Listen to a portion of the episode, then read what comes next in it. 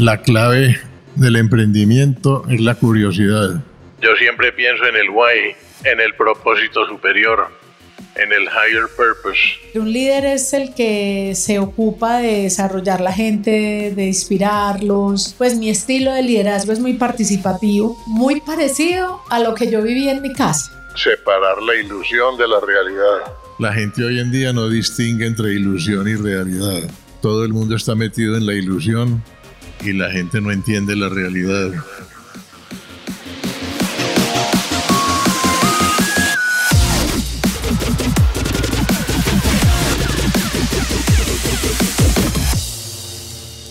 Hola, hola, hola, soy tu host, Robbie J. Fry, y este es otro episodio of The Fry Show.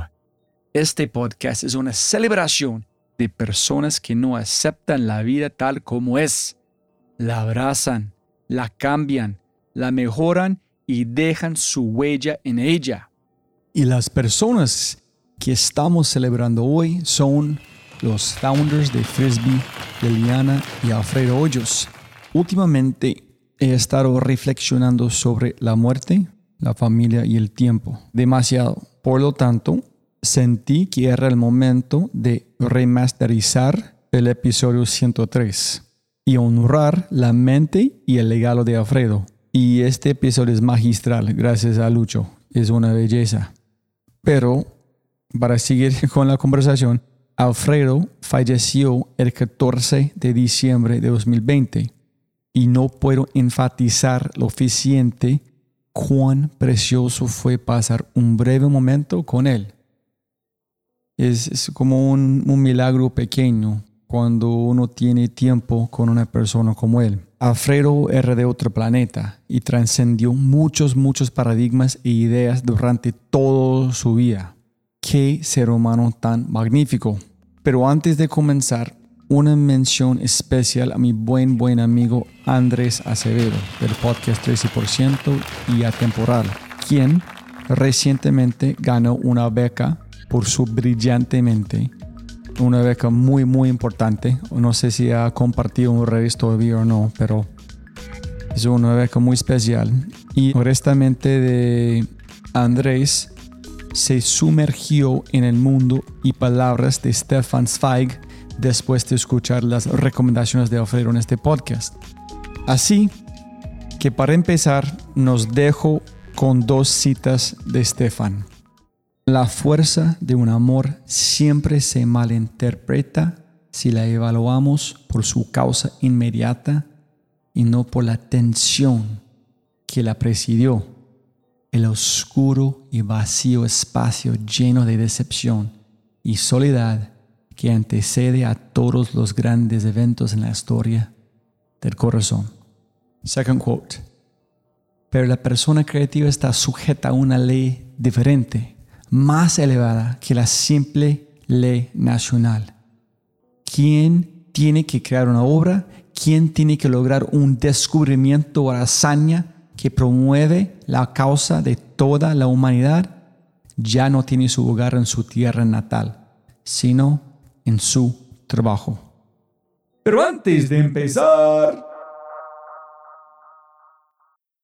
Listo, siempre puede ganar más plata, no más tiempo. Entonces, muchísimas gracias por su tiempo de hoy, a ustedes dos. Y para arrancar, aprendí una palabra otro día, se llama tsundoku.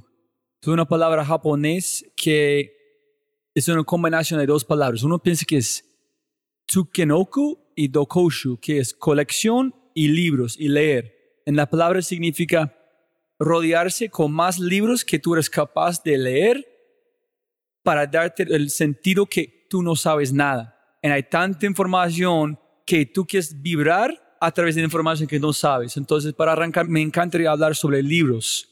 Ustedes dos son fanáticos de libros y en todo lo que yo he leído sobre ustedes, yo nunca encontré qué fue la chispa. Yo no vi si su padre Alfredo o su abuelo Emilio han leído o dónde encontraste ese amor por el libro?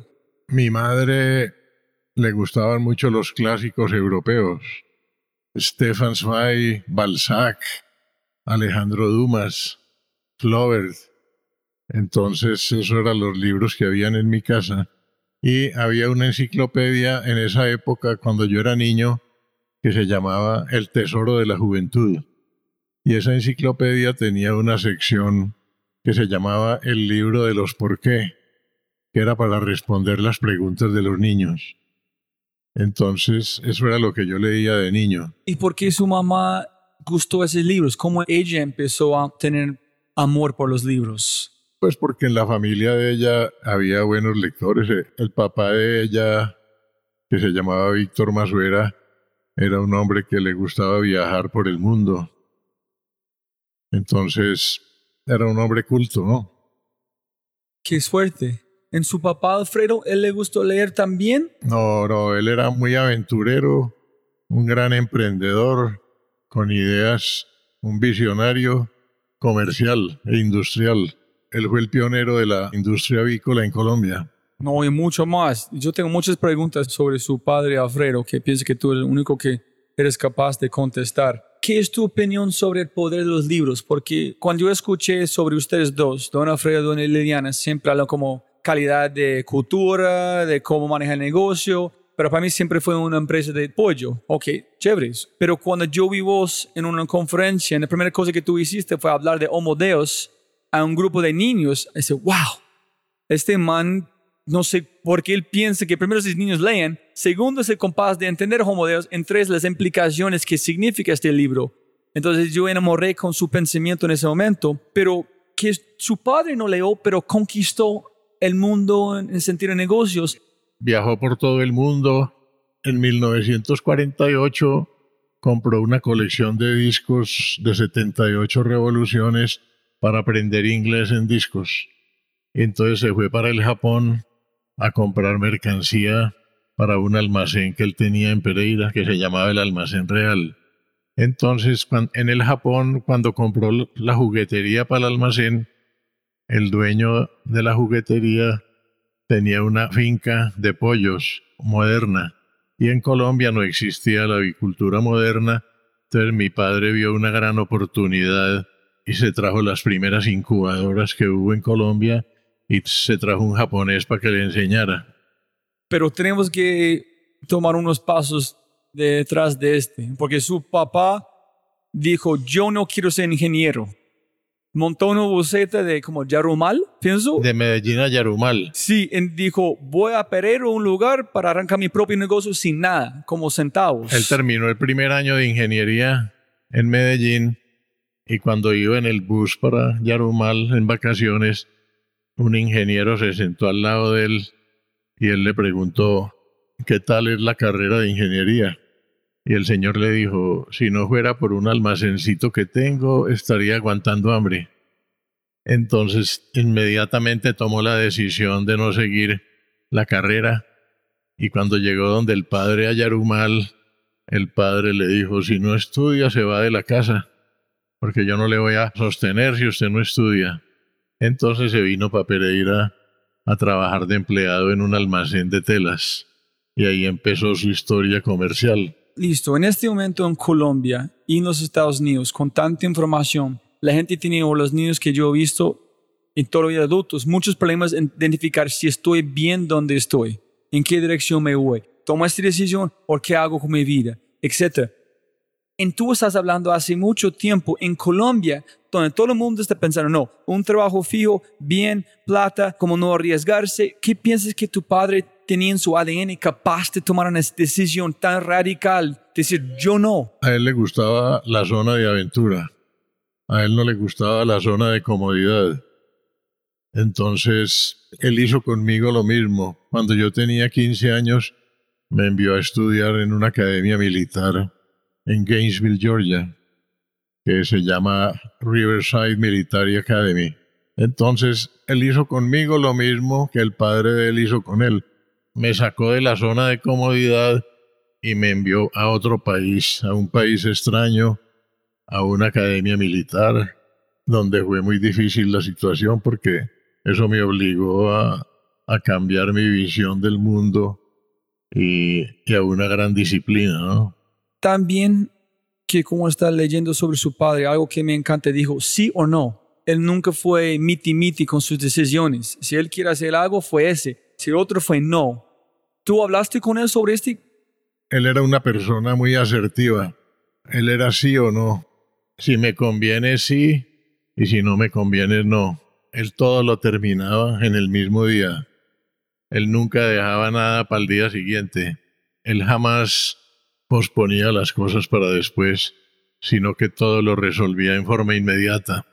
Todas las cosas que estamos hablando de su padre son cosas que yo he intentado construir desde años y años y años.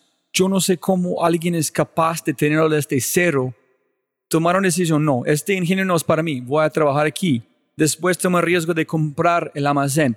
Preguntar por la plata, dos meses después tener este plata pagado, después no, voy a Japón a hacer este, es, un pensamiento de alto nivel, ¿cómo fue?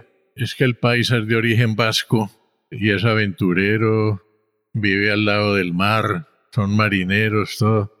Entonces, el vasco trae un ADN de aventurero.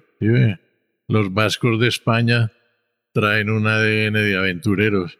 Por eso el paisa tiene fama de aventurero. Hay muchas historias como la de mi padre en la Cámara de Comercio de Medellín. Hay una colección de los pioneros paisas y de los que crearon las grandes empresas. En la escuela de ingeniería fue muy amigo de varios pioneros paisas con los cuales empezó a negociar. Tenía muy buenas relaciones en la universidad. Entonces, mucha gente me pregunta todo el tiempo, y yo no tengo la respuesta todavía. Yo pienso es más epigenético de genético, pero tú piensas los innovadores, ¿se hace o se nace? Yo considero que la clave del emprendimiento es la curiosidad. Es ser muy curioso y entender el porqué de las cosas, el why. Yo siempre pienso en el why, en el propósito superior, en el higher purpose. Cuando yo llegué después de la academia militar, mi padre me envió a una granja muy moderna en Indiana, en Martinsville, Indiana, de un amigo del que se llamaba Al Libers. Entonces ahí recibí un entrenamiento en avicultura moderna y me llegó a las manos la secretaria del hatchery, me regaló un libro que me impresionó mucho que se llamaba The Power of Positive Thinking de Norman Vincent Peale, que es muy inspirador. Y después seguí leyendo el otro libro de él que se llama A Guide to Confident Living. Y en ese libro él recomendaba a otros autores. Entonces fui haciendo un seguimiento de los libros que él recomendaba. Yo he tenido muy buenos guías siempre en la vida, ¿sí ve?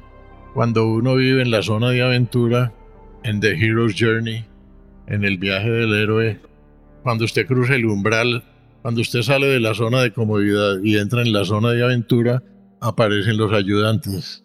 Es, es, es muy chévere que estás diciendo sobre las edades que tienen las personas. Peter Drucker fue hablando con Jim Collins. En este escuché el otro hace como un mes o algo. Jim Collins fue a su casa, están contando esta historia. En Peter Drucker tenía todos sus libros en su pared en secuencia cuando escribió. En tres, cuatro o más los libros escribió después de 65 años.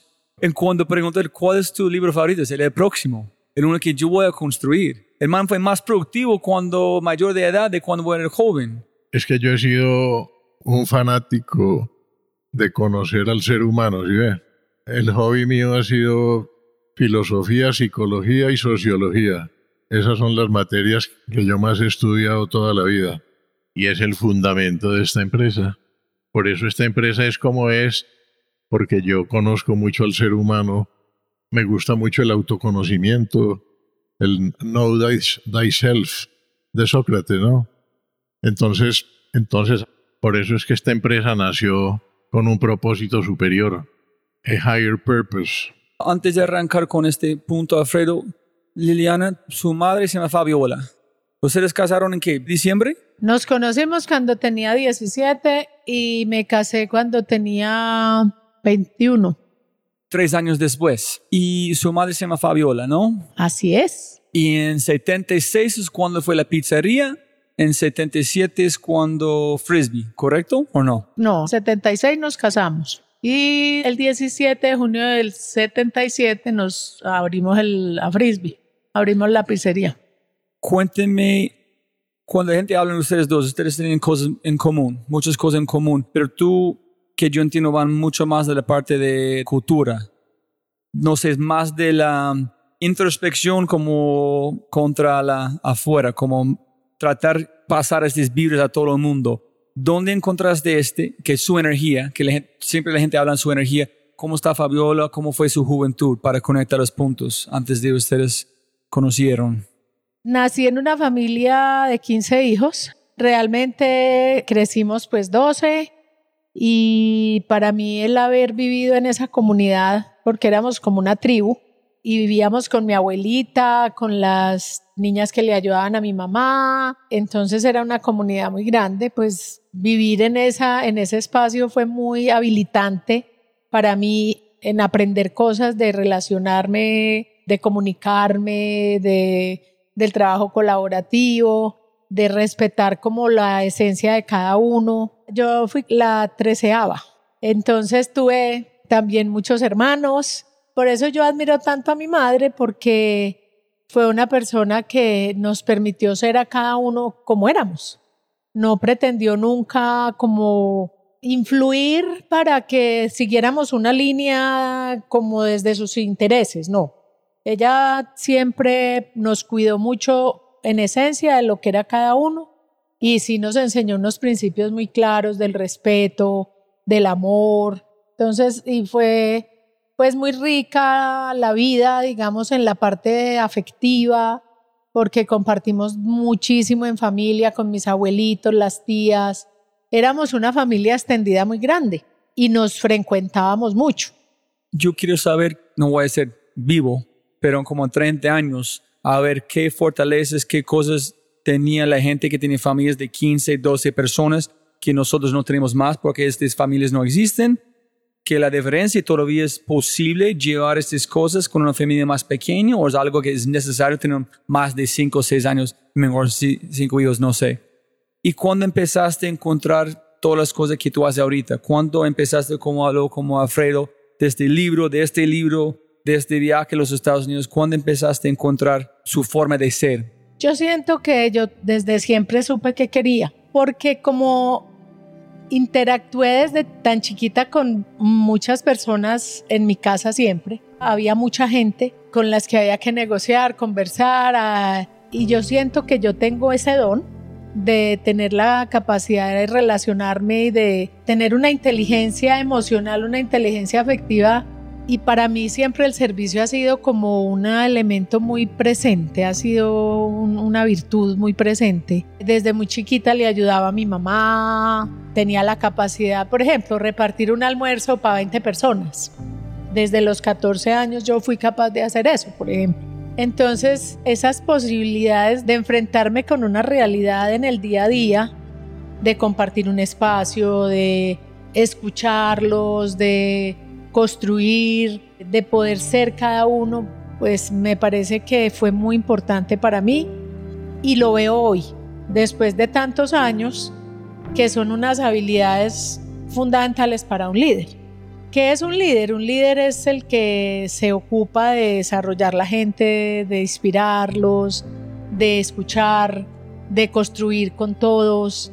Pues mi estilo de liderazgo es muy participativo, muy gregario, muy parecido a lo que yo viví en mi casa. Y hoy yo doy gracias a esa vivencia porque hoy me permite ejercerme desde ahí. Y ha sido muy ganador el resultado que yo obtengo en mis propósitos. Porque le doy espacio a los otros para que vengan, conversemos, compartamos, construyamos juntos.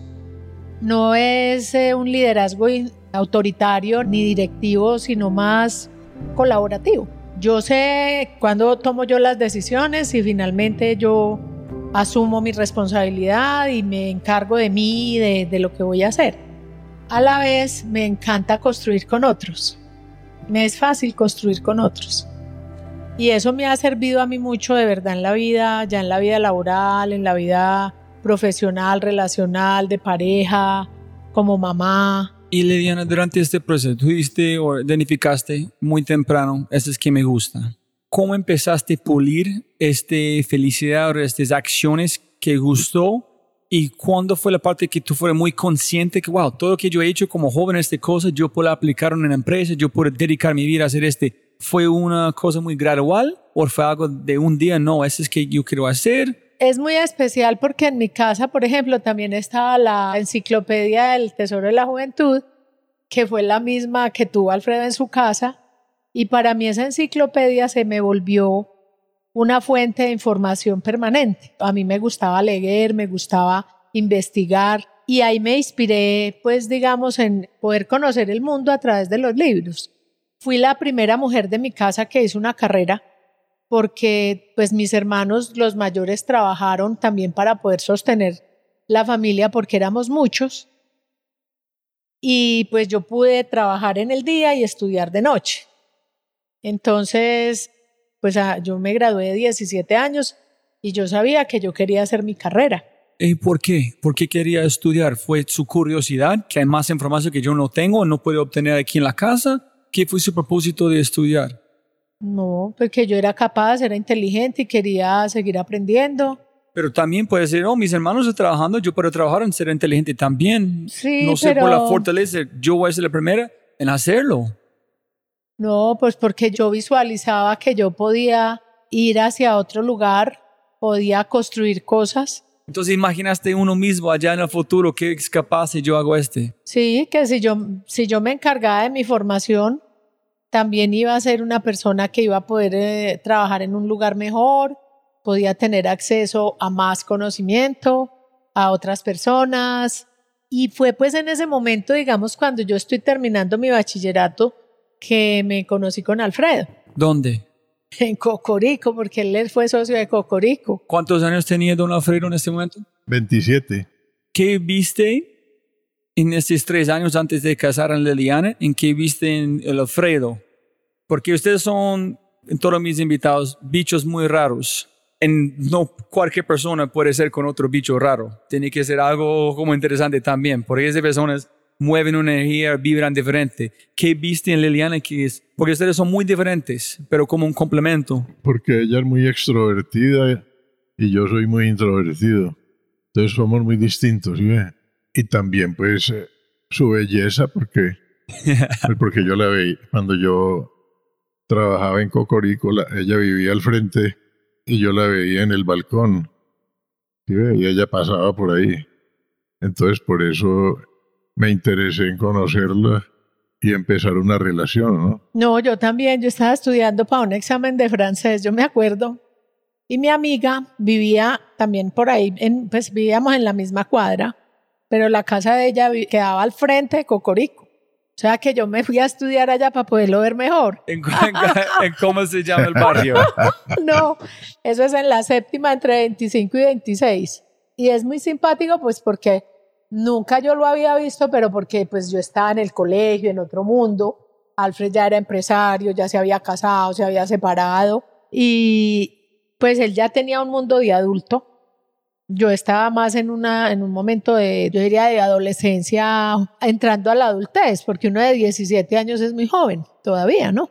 Mi única responsabilidad era estudiar, pero Alfredo ya había estudiado, ya se había casado, ya había montado empresa, ya se había separado. Ya han viajado por los Estados Unidos. Sí, tenía un mundo de 10 años más adelante que yo. ¿Pero tú conociste todo este antes o no? No, nada, no, yo también lo vi y me, pues, me encantó, me pareció hermoso. Ese cuando momento que tenía el bigote, ¿no? Sí, y tenía un carro Ford, cuatro puertas blanco que hacía bulla y eso él llegaba y llegaba, se sentía que llegaba Alfredo a Cocorico. Entonces, nada, hasta que logramos conocernos, porque ya cuando abrió Cocorico me fui a comer.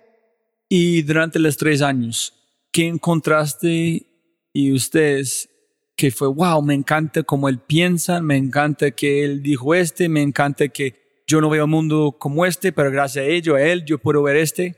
Como a veces la gente que con mi esposa, ella me regala ojos que yo no tengo. Entonces yo no soy capaz de ver el mundo, disfrutarlo sin ella, porque ella está muy, muy diferente que yo.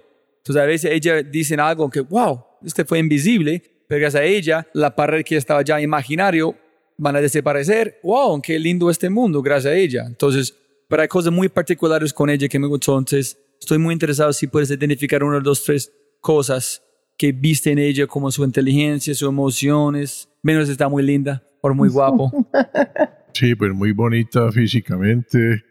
Era una persona muy feliz, ¿eh? muy feliz. Muy feliz, muy llena de vida, que quería comerse el mundo. Y ves, que quería viajar, quería conocer y le gustaba la filosofía. Yo le enseñé mucho de los libros que yo leía, ¿no? Le compartí mucho de los libros que yo leía, especialmente de un escritor austríaco que se llamaba Stefan Zweig, que fue uno de mis grandes maestros, ¿no? Paciencia del corazón. Es una novela extraordinaria en la cual él explica la diferencia entre la compasión y la solidaridad. Es para aprender a distinguir entre la compasión y la solidaridad. O sea, la dependencia y la solidaridad. La diferencia que hay en la dependencia y en la solidaridad. Es una novela de un militar prusiano que conoce una familia judía. Entonces, el señor judío tenía dos hijas, una muy bonita y agraciada y la otra era inválida, en silla de ruedas. Entonces él las visita a las dos y la que se enamora de él es la inválida. Y entonces él se mete en un problema porque él la sigue visitando y visitando y la inválida cada vez se enamora más y se quiere, se quiere recuperar para él, pero él las visita por compasión. Entonces el médico de ella lo regaña y le dice, solo al principio la compasión, al igual que la morfina, resulta un remedio, un recurso, pero si no se sabe dosificar y suprimir a tiempo, se convierte en veneno mortal. Cada vez el enfermo pedirá más morfina y el sentimiento más compasión, hasta que llega el momento indefectible de decir no más y desde ese momento la persona lo queda odiando a uno más que si nunca le hubiera ayudado. Entonces cuando usted crea una relación de dependencia con otra persona, no se le pone el límite adecuado en el momento adecuado. Y si usted pasa más allá de ese límite, la otra persona se vuelve dependiente de usted. Y el día que usted le dice no más, lo queda odiando más que si nunca le hubiera ayudado. Eso pasa en el mundo personal y de la empresa. Ese era uno de los libros. Mi madre tenía todas las obras completas. Es que Stefan Zweig era novelista, biógrafo y ensayista. La obra de él es muy extensa y yo la leí toda. Y para mí es el mejor escritor del siglo XX, ¿sí Es impresionante la sabiduría. Cada biografía es una lección de sabiduría. Cada ensayo es una lección de sabiduría, es un storyteller. Y, y, las novelas son extraordinarias porque él era un gran conocedor del alma humana. Entonces conocía todos los conflictos. Sus novelas hablan de los conflictos de las parejas, de los conflictos de las personas, de los conflictos de los dictadores, de los líderes, de los políticos. Entonces él era, él era un gran conocedor de todo tipo de personajes. Él era un intelectual muy importante en Europa y sus amigos fueron los principales intelectuales del momento. Su íntimo amigo fue Sigmund Freud. Él era judío y Freud y él se escaparon juntos a Inglaterra porque Hitler los iba, les iba a echar mano. Y después se exilió en Brasil. Él tiene un libro hermosísimo que se llama El mundo de ayer donde él cuenta su propia vida, cómo se fue gestando en Viena la Primera Guerra Mundial, cómo se fue gestando la Segunda Guerra Mundial, cómo fue surgiendo Hitler y todos los personajes involucrados. Entonces, es un relator impresionante. Él cuenta toda la historia de su vida desde niño hasta que murió. Él se casó por segunda vez con la secretaria que él le dictaba los libros en una máquina de escribir y en el exilio el 22 de febrero de 1942 en Petrópolis, Brasil, se suicidaron los dos, porque él ya estaba desilusionado porque Hitler en 1942 Hitler estaba ganando la guerra. Entonces él perdió la fe en la humanidad y vio que todo estaba perdido. Estaba en un país extraño, con un idioma distinto, sin sus amigos intelectuales en el café en Viena, y él vio que no iba a poder regresar a su vida de antes. Y entonces se envenenaron los dos. Y podemos conectar este punto al final de uno de sus libros de Viktor Frankl, Man's Search for Meaning, que dijo, si tienes esperanza, matan personas, pero la, el propósito de servir, de hacer algo más, es tan fuerte en nuestro ADN. Y que alegría con vos, en su capacidad de aprender de él, en cómo recibe conocimiento, en, en combinar conocimiento que viste en Alfredo durante los tres años que dije, sí, ese es el Señor que yo pienso pueden, no, no, no me imagino que puedes imaginar dónde estamos en este momento, en este punto, pero ¿qué viste dentro de él que sí es una posibilidad? Los valores, los valores, sus principios, su seriedad, la mirada de la vida hacia dónde quería ir, pues que era un hombre no solo hermoso, sino con contenido interior, que podría con él pues también desarrollar mis potenciales y mis capacidades. Y todo lo que compartíamos, digamos, desde las lecturas, desde la manera como pues eh, la relación iba creciendo, a pesar de, de pues él tener una condición de que en esa época, hace 45 años, un hombre separado tenía, pues para las mamás, yo estaba demasiado joven, y mi mamá no tenía nada en contra de Alfred como persona, sino por su condición de hombre separado, porque en esa época se pensaba pues que si el hombre volvía con su esposa, la, novia pues quedaba muy mal, o sea, como su reputación mal y, muy difícil que se volviera a encontrar con alguien como para casarse o algo así.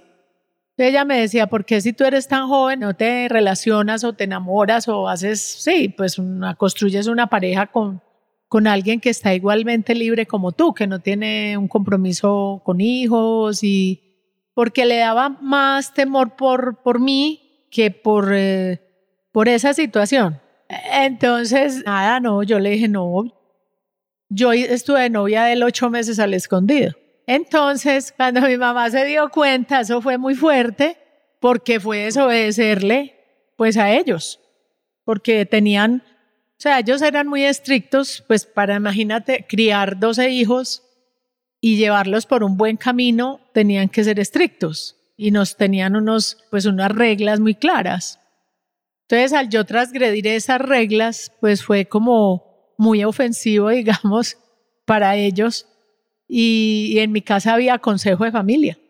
Cuando había una situación así grave, que se salía como de lo normal, reunían a toda la familia, los hijos, y ellos dos, y pues ahí nos sentaban a conversar que, del, sobre la situación de lo que estaba ocurriendo. Y obviamente hubo consejo de familia, como me dijiste ahora que tengo que defender porque mi madre para mí fue tan importante, porque unas prácticas como esa, por ejemplo, en esa época, que los papás mandaban con los ojos hacer un consejo de familia para que todos opinaran, dijeran qué creían de esa situación y cómo la miraban para ver ellos también qué conclusión tomaban. ¿El Alfredo fue parte de la discusión o no? Claro, no, él no estaba ahí, no para nada, no. Sino que se habló del tema y ya yo les dije, mire, yo voy a seguir con él porque yo lo, yo lo amo y yo quiero estar con él. Y yo asumo la consecuencia de lo que ustedes están temiendo. Si eso pasa, pues lo asumo, y, pero yo sé que no va a pasar. Entonces así fue y ya después de los tres años, el matrimonio tenía que ser por lo civil, pues porque él ya estaba casado por, lo, por la iglesia, entonces no se podía volver a casar por lo católico, ¿no? Pues yo soy católica. Es una locura, pensando que el señor que estaba aquí hace 30 minutos, su hijo Álvaro, no van a existir si esta conversación no pasó. En si no tuviste como ser tan valiente de culturalmente tomar este riesgo con brutal cómo funciona el mundo. La probabilidad que todos estamos aquí en este momento es matemáticamente, no sé, yo quiero saber cómo qué punto decimal vamos a llegar hasta encontrar cómo estamos aquí. Entonces, ya cuando ellos ya supieron y ya yo seguí mi relación con Alfred normal, y duramos tres años de novios.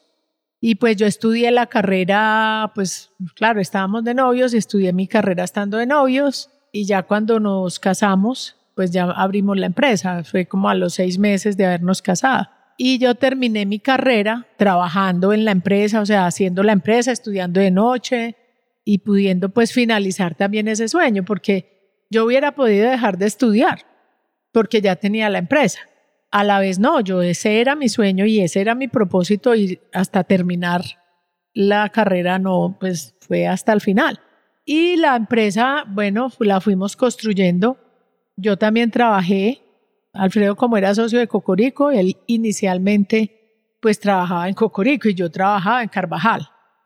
Mientras estudiaba en la noche, pues yo trabajaba en el día. Y a los tres años fue que nos casamos y ya a los seis meses fue que abrimos la empresa. Entonces yo ya me retiré de Carvajal, Alfredo ya estaba, ya había vendido su parte en Cocorico, entonces estaba jubilado a los 27 años. es chistoso imaginar el jubilado, ¿no? Jubilado para mí es la palabra peores invenciones de, de un idioma. Es que si tú amas que haces, ¿por qué quieres parar haciéndolo? Es que estupidez de, de parar haciendo que amas. ¿Hay una diferencia entre ser estricto en disciplina ¿Su familia fue muy disciplinada o estricto? Porque disciplina para mí es su padre, cinco de la mañana estudiando inglés todos los días. Esa es disciplina pura. Este, pero estricto es no puedes hacer este, no puedes hacer este. ¿Hay una diferencia o es, es muy sí, similar? pero yo creo que fue de los dos. O sea, hubo disciplina y de que uno lo que empezaba lo terminaba como directriz, digamos, de, de acompañamiento en esa formación como hijo. Y estrictos también en, exigir que las reglas que ellos tenían de convivencia familiar se cumplieran. Mucha claridad. ¿Cuál de ustedes dos es su percepción de la universidad o cómo están enseñando los, los niños o los jóvenes en este momento? La gente me pregunta mucho, ¿qué es tu opinión si voy a devolver en tiempo, si voy a ir a la universidad? Para mí es sin duda no. Yo conocí a mi esposa gracias a la, la secuencia, pero quitando física, matemáticas fuera este no, porque yo estudio arquitectura, pero yo no soy arquitecto, nunca fui arquitecto. Si yo puedo devolver, voy a buscar un Giancarlo Massante, otro arquitecto, golpear en la, puerta y decir, aquí es la plata que voy a gastar en la universidad, enséñame, dame seis meses a ver si yo me gusta este o no. En el mismo tiempo estudiar filosofía, otras cosas que yo puedo aprender con otras personas. De la universidad, como yo conozco, para mí no veo valor porque ellos enseñan conocimiento, pero no cómo vivir. No enseñan cómo navegar el mundo de estrés, de, de amor, de amistades, de liderazgo. Solamente aquí es información, pero cómo aplicarlo, suerte. So, ¿Cuál es tu opinión? Si ustedes son 17 o 20 en este momento, ¿vas a pasar por la universidad o van a arrancar en otra forma? Yo nunca fui a la universidad. El último año de high school lo terminé en Indiana. Y cuando terminé de trabajar en la empresa de avícola, me vine para Pereira y fundé mi primera empresa que se llamaba Pimpollo, que era una procesadora de pollo con una granja avícola. Entonces ahí empecé yo y me conseguí dos representaciones en Estados Unidos, una de equipos avícolas que se llama Big Dutchman y un laboratorio veterinario que se llamaba Salisbury. Entonces yo empecé a, importar la mercancía con un crédito de la AID. La, AID de Washington tenía unos créditos para emprendedores con un interés del 1% anual. Eran unos créditos muy baratos y con eso comencé yo los negocios y comencé a vender por todo el país los productos que importaba y al mismo tiempo fui construyendo la empresa avícola. Pero ¿por qué, Alfredo, decidiste no seguir la universidad? En un momento dijiste, listo, filosofía, sociología, yo puedo hacer este mí mismo, no necesito un profesor enseñarme, yo puedo aprender, pero negocios con mi padre, yo quiero hacer algo, no puedo estar estancado. Porque yo he sido muy buen lector, ¿sí? Yo en ciencias avícolas me leía todos los libros que los pedía a las universidades de Estados Unidos. Todos los libros de avicultura yo los leía y hice un curso de patología aviar en Charles City, Iowa. Entonces aprendí las enfermedades de las aves y yo solo estudio lo que me gusta. A mí las universidades no me gustan porque me tengo que aprender de memoria materias que no me interesan. ¿Ves? Entonces se pierde mucho tiempo. A mí me gusta fortalecer mis talentos y mis debilidades las lleno con otras personas en la empresa. Entonces yo como emprendedor siempre tuve un financiero al lado. Yo hacía todo lo de mercadeo, toda la parte técnica, control de calidad, que era lo que yo sabía hacer, pero siempre hice una cosa muy importante que fue tener un financiero al lado, ayudándome a manejar las finanzas con las empresas que fundé antes de conocer a Liliana. Entonces, esa fue una buena decisión porque si uno se pone a hacer todo, pues se mete en un problema porque, porque uno necesita tener un financiero que maneje la parte administrativa. Porque si usted sale a vender, a mercadear, a la parte técnica, entonces no hace lo suficiente en el manejo del dinero. ¿sí? Es casi imposible para mí tratar de imaginar en este época alguien como vos, estudiando filosofía, haciendo que, que has hecho. Es yo no, todavía no, no entiendo cómo alguien es capaz de tomar decisiones radical en el sentido de la palabra radical, que es ir a la raíz de algo. Es como entender su profundidad, qué quieres hacer, en tan rápido tomar decisiones sin caerse en un mundo de incertidumbre, en estrés. Yo siempre busco las raíces de las cosas. Yo siempre trabajo desde la raíz. Porque a mí me gusta entender el ser humano desde las raíces. Porque los profesores que yo tuve fueron profesores personalizados. Frank Cardell vivió en nuestra casa 20 años. Él era una autoridad mundial en psicología.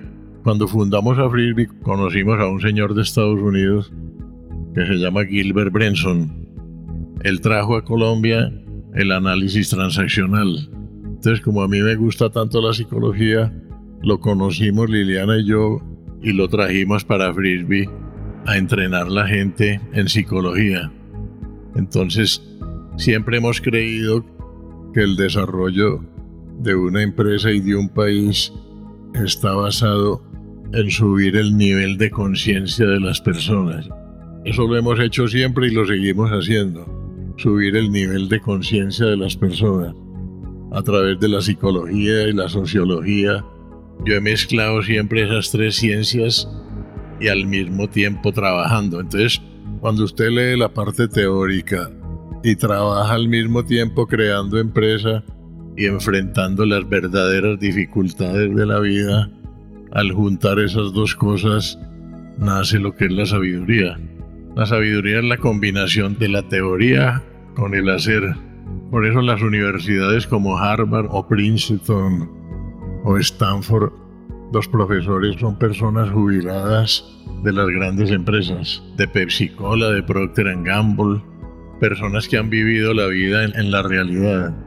Entonces, la fortaleza que me ha dado la parte teórica y vivir la vida intensamente al mismo tiempo, enfrentando las verdaderas dificultades de la vida, me dieron un don que se llama separar la ilusión de la realidad. La gente hoy en día no distingue entre ilusión y realidad.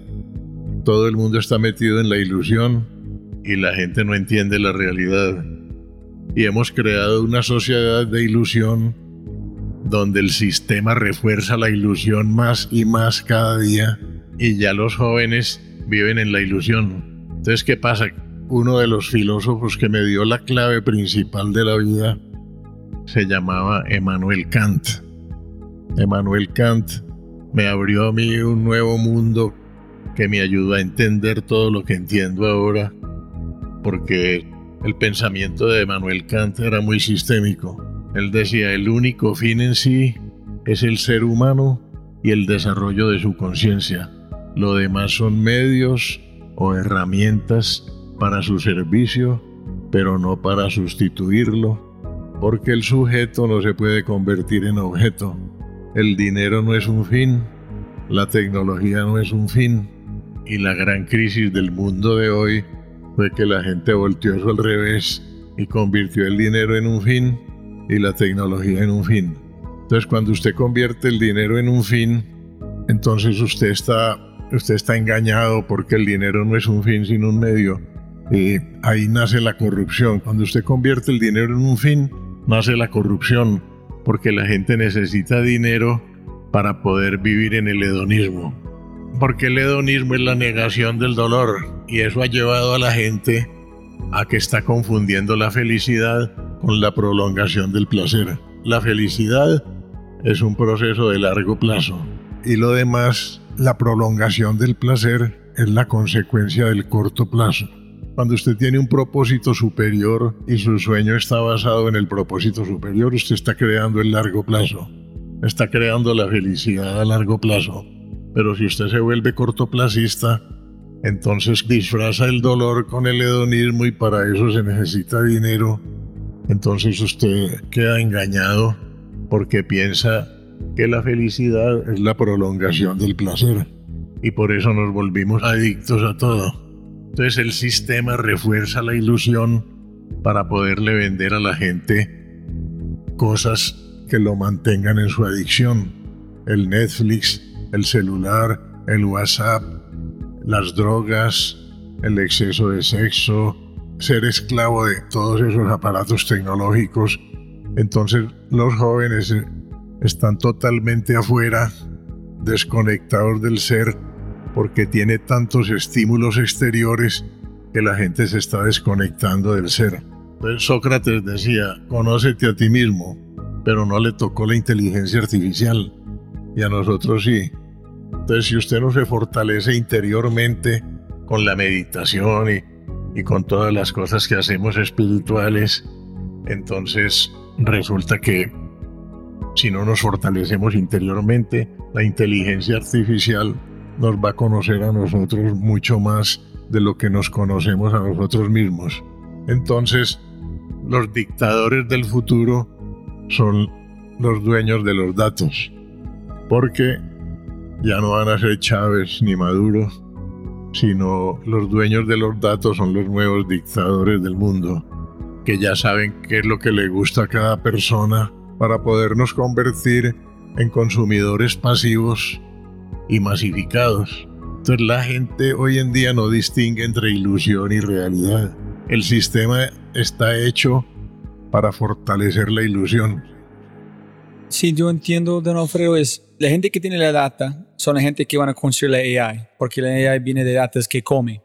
En si la data que él está comiendo la inteligencia artificial es información que viene de unos grupos de personas que viven en el mundo de la ilusión, la inteligencia artificial va a ser una manifestación del mundo incorrecto. En si no somos capaces de ser, conectar con nuestro ser más rápido, donde la data que está comiendo inteligencia artificial viene de este tipo de ser, de servir, de propósito, de filosofía, vamos a vivir en un mundo muy equivocado porque la gente que está navegando esta inteligencia es basado en algoritmos que son incorrectos en la forma de vivir. Por eso la tecnología no es un fin. La tecnología Singularity University nos está diciendo que el ser humano dentro de 20 años va a ser irrelevante, no va a servir para nada. Entonces resulta que la tecnología nos dice que no va a haber empleo, que el ser humano no va a tener trabajo y que la teoría de Darwin va a ser reemplazada.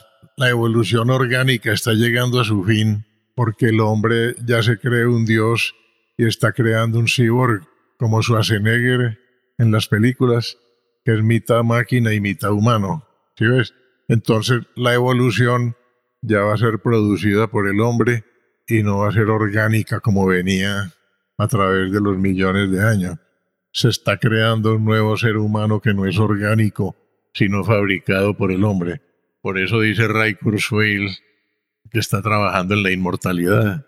Él es el fundador de Singularity University con Peter Diamandis y Salim Ismail a él lo contrató Google para crear la inmortalidad. ¿No ves un mundo con optimismo? Que es decir, es, yo creo que si somos capaces con ética en otra manera de que vamos a combinar con la tecnología y con biología. Y para mí la biología es, es unos y ceros. Somos algoritmos en un sentido orgánico. ¿No piensas que somos capaces de combinar la biología con la tecnología, pero con todo lo que tú has hablado, de filosofía, sociología, empatía, propósito, etcétera, en tener un ser que es diferente, pero al mismo nivel mejor en lo orgánico y con tecnología? No, porque la ética no se sostiene en esa forma. La inteligencia artificial no tiene sentimientos, ¿sí ve? Se está creando un robot que carece de ética, ¿sí ve?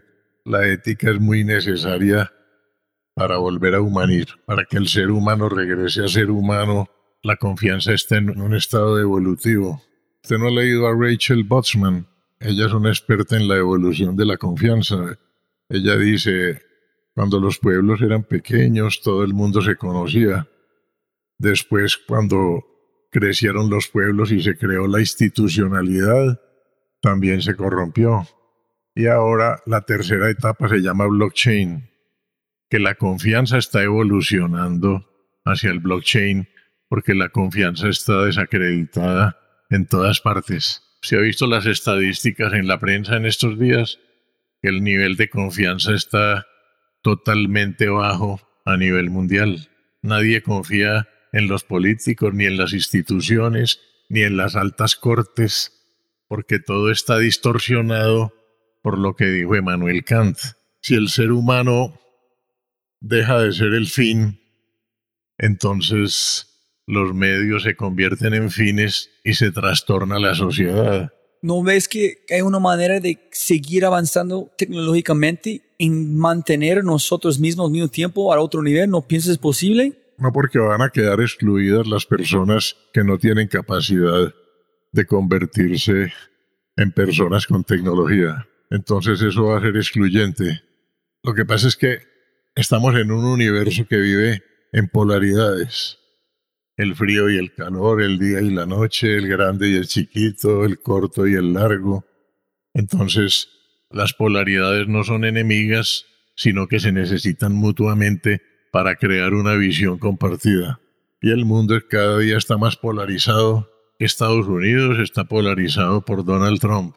Colombia lleva 200 años polarizado entre liberales y conservadores y ahora entre izquierda y derecha que se odian.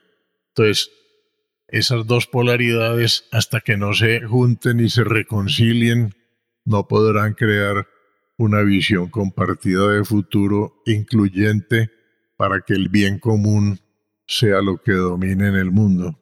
Entonces, la polarización es excluyente y la integración es incluyente. Y el mundo se está polarizando cada vez más y por lo tanto es más excluyente. Entonces, usted ve que los jóvenes en este momento están diciendo que les gusta más el socialismo que el capitalismo. Nos lo dijo la rectora en octubre del Babson College. La presidenta del Babson College nos lo dijo ahora en octubre. El 70% de nuestros estudiantes piensan que el socialismo es mejor que el capitalismo. ¿De dónde sacó Petro 8 millones de votos? De jóvenes de clase alta. Un mensaje rápido de nuestro startup quinto y de regreso al programa. Un anuncio especial. Sí, sí, sí, sí. Hemos lanzado un nuevo podcast y se llama Matamos Preguntas. Una o un invitado espectacular. Una pregunta y una conversación llevada hasta el final. Para matar la pregunta, hablemos de todo. Temas como innovación, emprendimiento, liderazgo, growth, ciberseguridad, agilidad, experiencia del cliente y mucho más. Con cada invitado o reinvitada hacemos una inmersión profunda en una pregunta y luego la editamos a menos de 18 minutos de perfección. Tu contenido corto de alta calidad y alta frecuencia para mejorar tu vida. Encuéntranos en tu player favorito como Matamos Preguntas y empieza tu recarga cognitiva.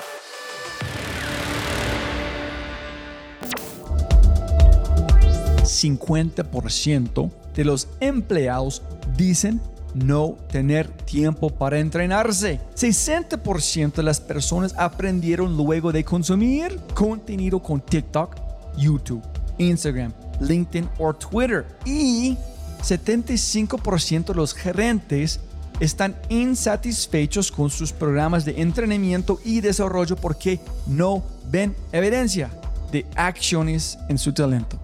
Por eso creamos Quinto, cambio de compartimiento en tu empresa con evidencia en menos de 30 días. Y todo en una experiencia más rápida que tomar una taza de café. Si quieres despertar la mejor versión de tu talento en temas como innovación, agilidad, liderazgo y mucho más, ingresa a www.quinto.ai para agendar una cita y libera el potencial de tu talento. K-I-N-N-T-O.ai Quinto. Entiendo, pero pienso que no soy capaz de masticar toda la información. Estoy, porque yo soy muy fiel al donde vamos con inteligencia artificial en este. Estoy muy preocupado al mismo tiempo. Tengo dos lados, es la el mundo de realidad o como um, por posibilidad. Yo, como, yo quiero verlo en posibilidad, pero en también que estoy hablando, que mis amigos hablan, mi amigo Pedro, es mucho de eh, donde tenemos que ir, es mucho más oriente, no occidente. Este como es de mezcla de yin yang, de este es como mezclas dos fuerzas uno como la mujer, el hombre, este, pero no puedes separarlos, separarlos pierden todo. Le voy a explicar por qué el cuerpo humano es sistémico. ¿Sí ves? El hígado no le pregunta a los pulmones si puede funcionar. El cuerpo humano, el sistema inmunitario, el sistema cardiovascular son sistémicos. El cuerpo es sistémico, pero la mente está dividida por lo condicionado y lo incondicional que nos lo enseñó René Descartes, el filósofo francés. Entonces, la mente está limitada y dividida por las creencias limitantes, por los dogmas religiosos y por todos los inventos de la ilusión.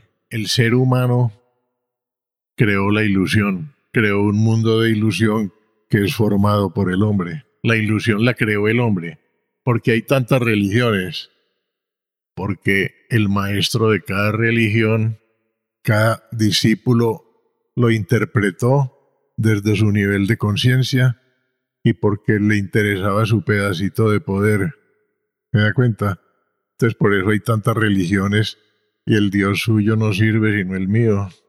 El Dios suyo no es el verdadero sino el mío.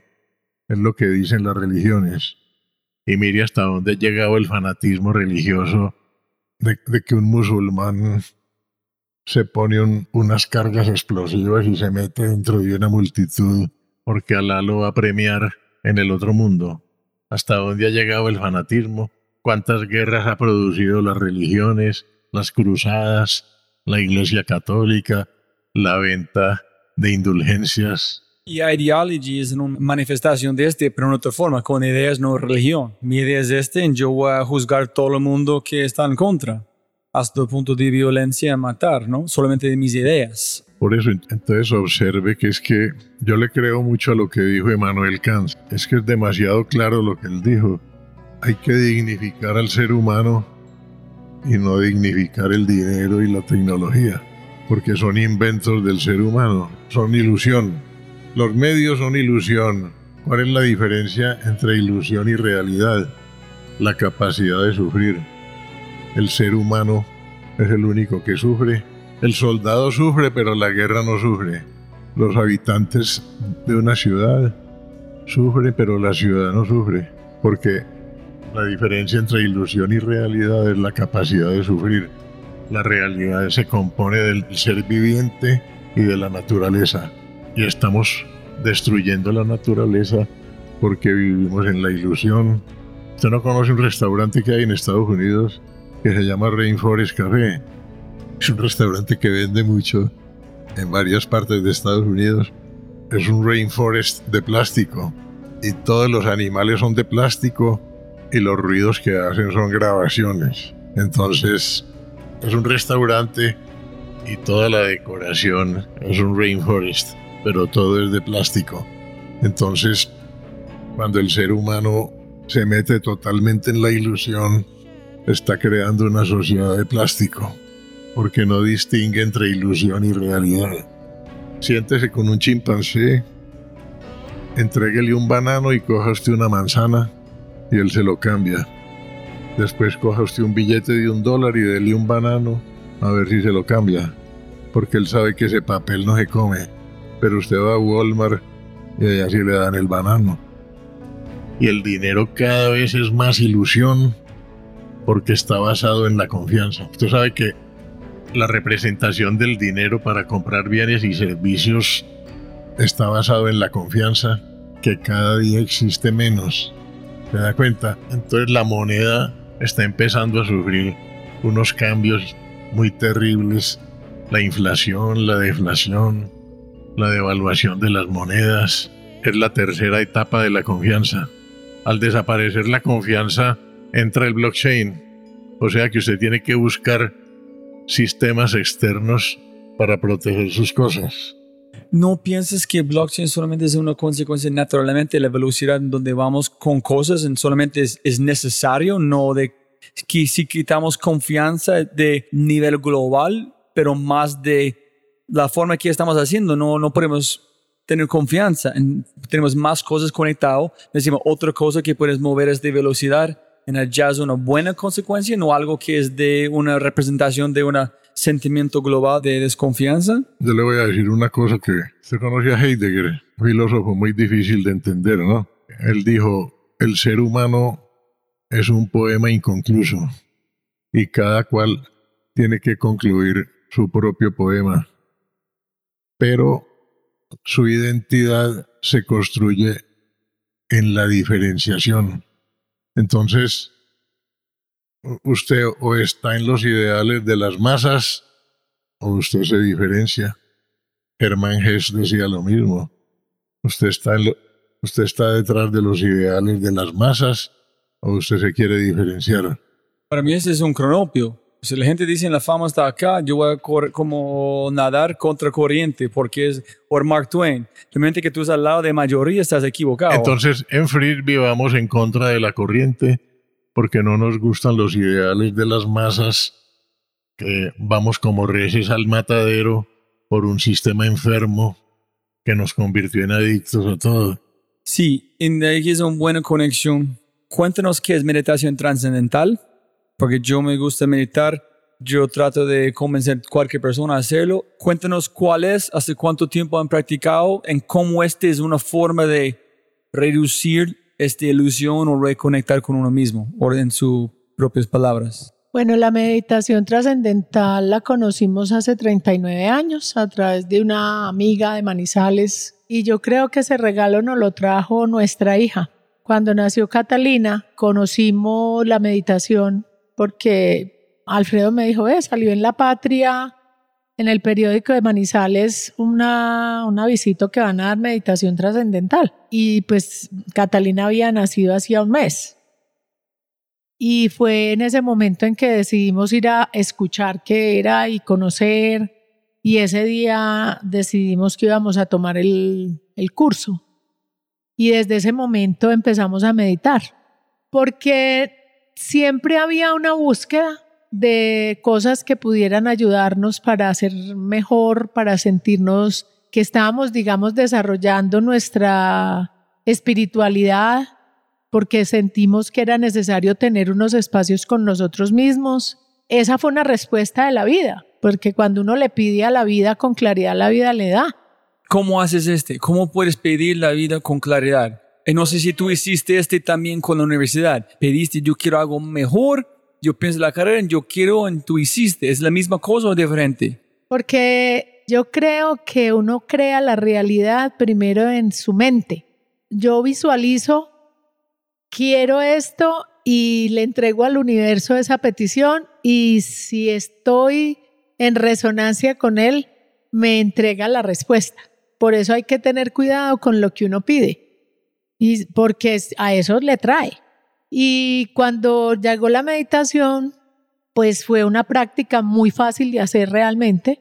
Fuimos a Manizales y Carlos Ruiz fue el profesor que vino y Noelia, que fue nuestra amiga que la conocimos en ese momento, se volvió mi como una segunda madre para mí porque hicimos una conexión muy muy impresionante. Fue muy bonita esa relación desde ese momento. Y cuando fuimos al curso aprendimos a meditar. Nos dejaron la instrucción cómo lo hacíamos y debíamos regresar todos los días para que nos hicieran el chequeo de si estábamos haciendo bien la práctica. Y recibiste una palabra a repetir, su propio... Un mantra que de acuerdo a lo que ellos analizan de cada persona, hay un grupo de mantras y a uno le asignan uno. ¿Puedes explicar a la gente cómo es la, cómo haces, cuánto tiempo, cómo es la preparación para la gente pueden imaginar? Pues primero, esta es una iniciación que se la entrega a un, maestro que ha sido formado para entregarla. Porque yo también honro a quienes fue entregado un legado y para lo cual fueron preparados. Porque hoy en Internet usted consigue todo. Pero yo sí creo en los rituales. Yo creo en que las ceremonias de entrada a un conocimiento, a una nueva etapa de vida, a un nuevo trabajo, necesita ser un ritual para que eso quede en la impronta del cuerpo, del corazón y de la mente. Recibimos la instrucción del, del facilitador, del maestro, del profesor pues de meditación y nos dio la instrucción, que sentarse, cerrar los ojos, tener un espacio de silencio, de no interrupción, ni del teléfono, ni que nadie te llame, ni te toque a la puerta. Simplemente te sientas cómodamente, con la espalda bien recta y cierras tus ojos y respiras. Una respiración natural y traes esa palabra que se llama mantra, que es una palabra muy antigua y es lo que hace que tu mente pueda estar eh, enfocada y no divague con muchos pensamientos, sino que cuando uno está pensando, que aparecen los pensamientos, vuelve y trae con la palabra el enfoque de la atención. ¿Y la palabra tiene un sonido específico o es imaginar la palabra escrito? Uno la repite, uno, uno, pero uno no la repite en voz alta. Pero en su mente, En su mente, pero sí. tiene un, un sonido, por ejemplo, es K-I-W-I, kiwi, kawa. No. Cada uno sabe su mantra. Yo, por ejemplo, para mí mi mantra yo no se lo digo a nadie, porque esa es como una semilla que tú siembras y si vas a estar desenterrándola cada vez para ver cómo va, pues la semilla no va a fructificar. Entonces ese mantra que te ayuda a enfocar tu mente va quedando dentro de ti, en tu corazón, en el cuerpo, donde la quieras ubicar. Y es como ese atractor que hace que tu mente se enfoque, se centre y simplemente esa palabra es la que lo ayuda a mantener con esa atención centrada. ¿En cuánto tiempo es cada sesión? me 20 recomienda? minutos. 20 minutos. 20 minutos. Yo le agregué, porque pues nosotros fuimos unos buscadores y somos unos buscadores. Y por eso en el viaje del héroe de Joseph Jaworski habla de que uno encuentra las ayudantes en el camino.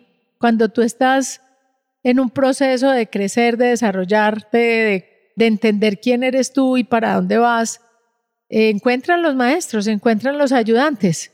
Entonces ahí yo aprendí otra cosa que se llama la visualización y es como que si tu mente fuera una gran pantalla y ahí visualizas lo que tú quieres para ti. Entonces, eh, después de que yo terminaba de meditar a los 20 minutos, no me paraba inmediatamente porque seguía con mi visualización, la visualización de lo que yo quería lograr. Y después esperaba un poco, me quedaba por ahí cinco minutos o diez en esa visualización y después esperaba un poco que el sistema nervioso como que se volviera a armonizar con el aquí y ahora. O sea, cuando tú abres tus ojos, entras ya en un contacto con todo lo que hay alrededor y empieza a ver unas ondas mucho más pronunciadas, ¿cierto? En- energéticas tuyas. Pero cuando tú estás en meditación, las ondas son mucho más tenues, las ondas energéticas. Si midiéramos pues eso en un aparato especializado. Cuando uno sale de la meditación, tiene una gran sensación de paz y de armonía interior. Impresionante. Eso es el solo hecho de cerrar los ojos y respirar y conectarte con tu respiración te genera un estado distinto de conciencia. Es un interés compuesto también. Este, si tú vas al gimnasio muchas veces y no, no vas dos, tres semanas, pierdes un montón. Pero con meditación es algo que siguen con uno mismo por mucho tiempo. Es que, que tú ganas durante su práctica, llevas con uno, si paras un poquito, todavía llevas un parte de este conocimiento al mundo, ¿no? Sí, y esta meditación la practicamos uf, como 37 años, 38 años, ¿En la mañana o en la noche? mañana ustedes? y tarde.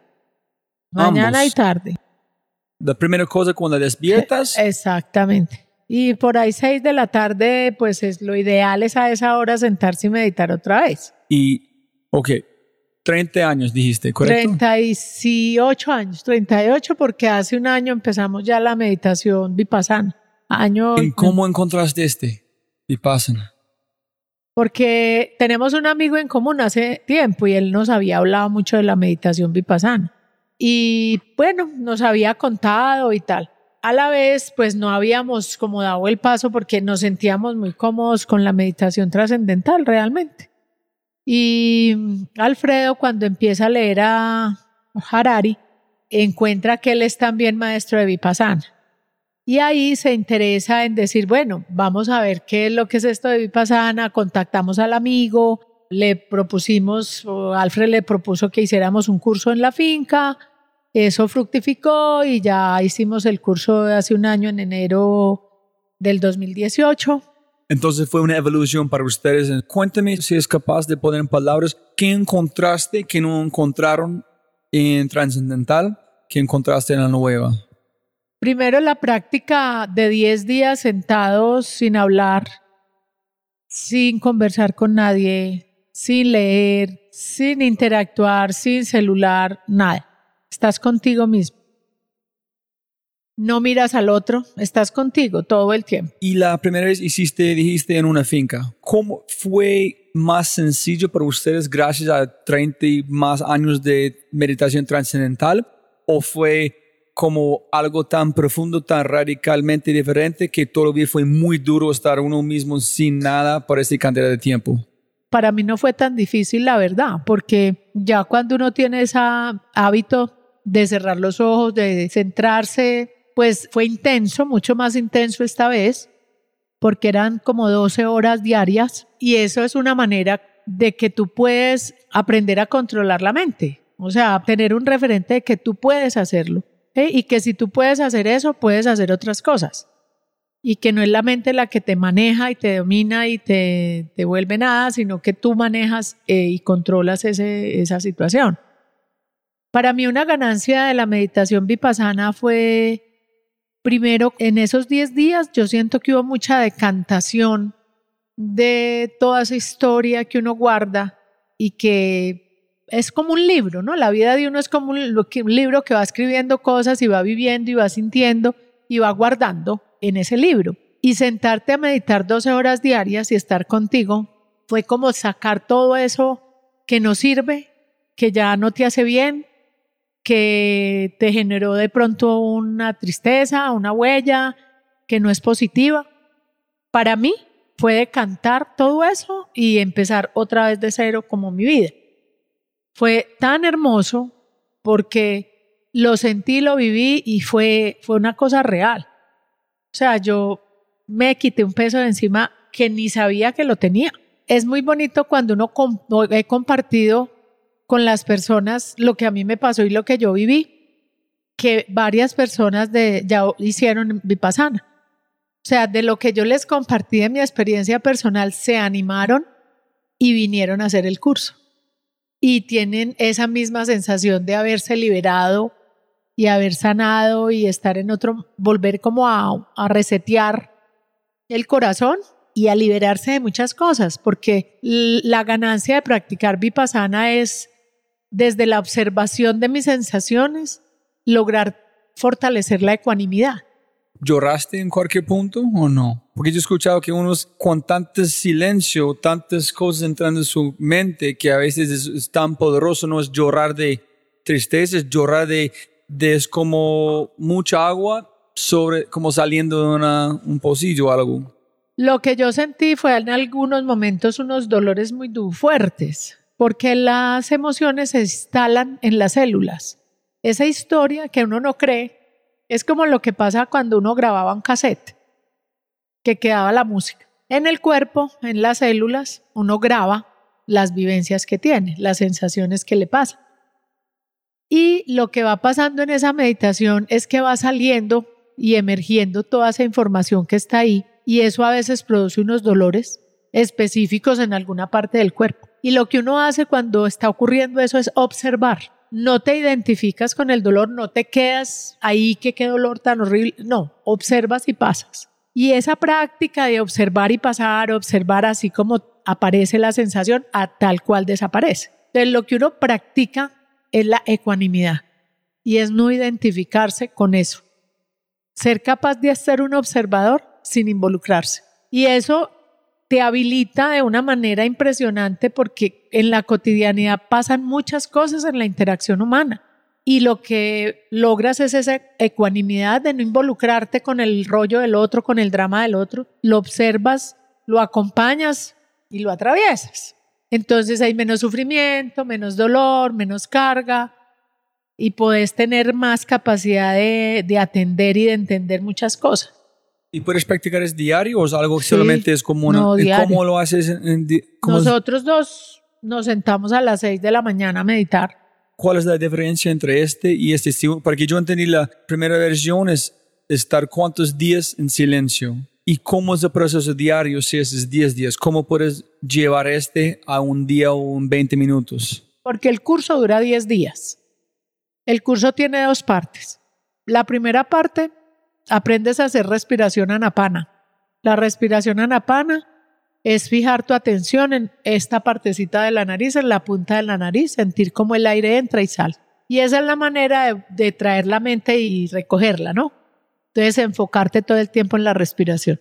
Y los últimos días, después del cuarto día en adelante, lo que haces es observar tus sensaciones. O sea, porque es todo el tiempo tenemos sensaciones, pero como estamos ubicados tanto en la razón, no sentimos nuestro cuerpo realmente. Entonces lo que se hace es en esa observación sentir todas las partes del cuerpo, todas las sensaciones que ocurren. Y uno se pasa la hora en eso, en una observación, sin moverse, sin moverse, sin abrir los ojos. Si tú te sientas así, así te quedas hasta que vuelvas a abrir los ojos en una hora. Y es distinta porque la meditación trascendental son 20 minutos Vipassana es una hora mínimo, puede ser hora y media.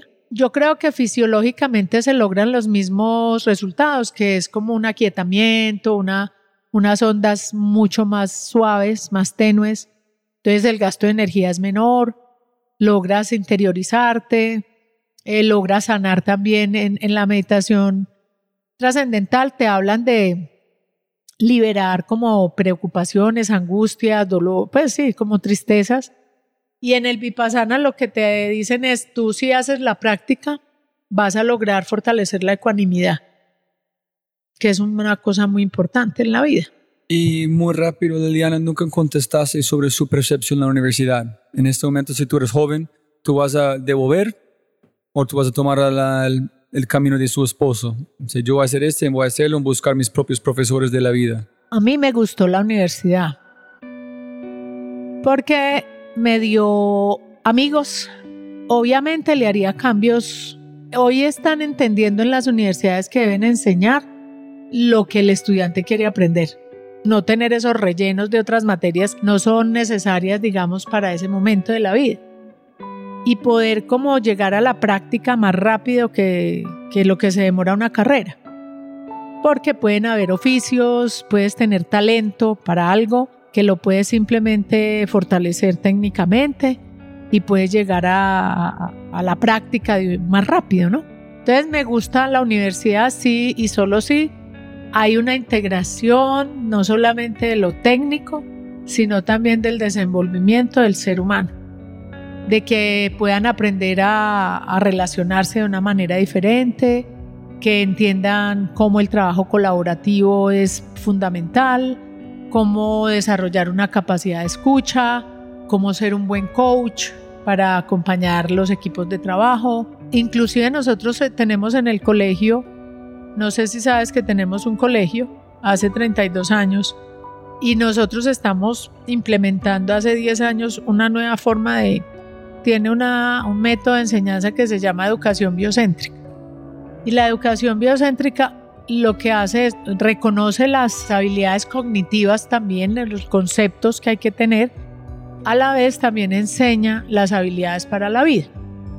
O sea, aprender a ser feliz, aprender a hablar, aprender a, encontrar su talento, a, a conversar, a plantear sus, lo que considera, o sea, ese pensamiento crítico, la sensibilidad, la parte de las artes, de la música, de poderlo tener, ponerlo en contacto con la naturaleza, no frente a la naturaleza, sino que se integre con la naturaleza, que pueda ver eh, realmente cómo nace un pollito, o que la leche no viene de las cajas de los supermercados, sino que existen las vacas, y que lo ponga enfrente de una realidad. Eso es la vida. La educación biocéntrica lo que propone es el respeto a la vida en todas sus manifestaciones. Y todas las materias se dan en unos espacios, primero con unos profesores amorosos, unos profes que realmente estén en contacto y vínculo con los estudiantes, los formamos. Hacemos una selección muy exigente y hacemos un programa de formación todo el año y hacemos programas de desarrollo personal. O sea, la biodanza es una propuesta que crea Rolando Toro Araneda.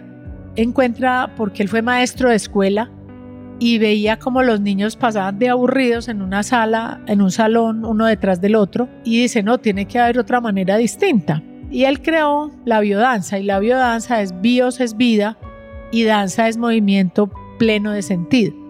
Entonces, cómo el movimiento corporal también te pone en conexión con tu emoción, cómo desarrolla tu afectividad, cómo desarrolla la sensibilidad y no solamente está pensando en ti como una cabeza que tiene una razón, sino que te ve como una unidad. Entonces, biodanza es el, digamos, el mecanismo que se utiliza para que los maestros vivan la experiencia de danzar y hay método, hay músicas, hay ejercicios y ellos viven quincenalmente una clase de biodanza que dura hora y media. O sea que ellos todo el tiempo están en contacto con su cuerpo, con su emoción, con la interacción con los otros, fortaleciendo y reciclando también esa cotidianidad, bajando los niveles de estrés y encontrándose en cada vez más a ellos mismos. Entonces esa es una práctica que se hace en el colegio hace 10 años, cada 15 días. Y este año ya logramos poner en el currículo, los niños están recibiendo biodanza, como reciben español, como reciben matemáticas, reciben clase de biodanza, para habilitarlos para la vida. Porque la inteligencia artificial es algo que llegó para quedarse. Siento que va a ayudar mucho en muchas cosas, también me da mucho temor de la despersonalización, digamos, de, los niños porque están tan metidos en, en, sus aparatos que se les olvida jugar, que empiezan a generar una soledad o una interacción con otros a nivel virtual y se les olvida de esto, de mirarnos, de sentirnos y me parece muy peligroso. O sea, todo en la vida es bueno, las herramientas son buenas y si se utilizan adecuadamente son buenas pero no solo polarizarse en eso y ya, y que el resto de la humanidad no está, porque los instintos son el elemento a través del cual las especies se han preservado. Si vemos la evolución de Darwin, ¿qué dice? Las especies más fuertes son las que han prevalecido en el medio, porque hay un medio que tiende a, desaparecer y ¿quién quedó? Pues las que fueron capaces de soportar el tema. Y los instintos vienen de, en nosotros tenemos el cerebro triuno, que es el cerebro reptil, que es el, el más arcaico de todos, el cerebro límbico, que es el que maneja las emociones, y el cerebro, el neocortes, que es el cerebro más nuevo. Entonces, esos instintos en nosotros lo que hacen es preservar la vida. Y la educación biocéntrica inicialmente se llamó educación salvaje. ¿Por qué? Porque estaba buscando que los niños pudieran estar en conexión con sus instintos para que pudieran preservar y respetar la vida. O sea, que no los pongamos tan cuadriculados y los llevemos masificados hacia adelante, sino que tengan la capacidad de poder percibir en su cuerpo, de tener la sensibilidad, la ética, el pensamiento crítico y de verdad ser unos, unos miembros de una sociedad pensantes, respetando la naturaleza, amando el otro, entendiendo que todos cabemos y que hay para todos, no para la avaricia de todos, como decía Gandhi. Tengo 20 mismas preguntas para cada uno de ustedes, pero con el tiempo voy a...